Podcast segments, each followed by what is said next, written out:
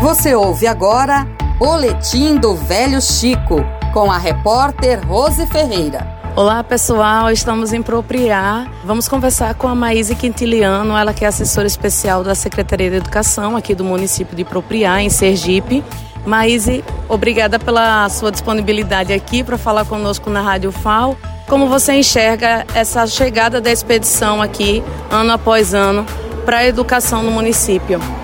Olá, esse é o terceiro ano que a Prefeitura Municipal apoia a expedição científica no nosso município como servidora da Secretaria Municipal de Educação, eu levo em consideração que a expedição científica ela é uma face de comunicação entre a ciência e a população. E essa vinda para aqui, para o nosso município, ela traz legitimidade da ciência. A gente alcança a população, a gente alcança a população através dos alunos que eles aprendem na prática. Eles saem do momento de teoria e vai para a prática. Então eles levam aquele conhecimento para casa e assim passam a ser multiplicadores, né? E não é só importante para os alunos, eu quero ressaltar, mas para o corpo docente também, que nesse momento estão em sala de aula tendo jogos e atividades com a Ana e eles vão multiplicar isso para a sala de aula. Então, isso é uma valorização da nossa ciência que contribui e está assim tão cotidianamente nas nossas vivências, né? Eu agradeço a expedição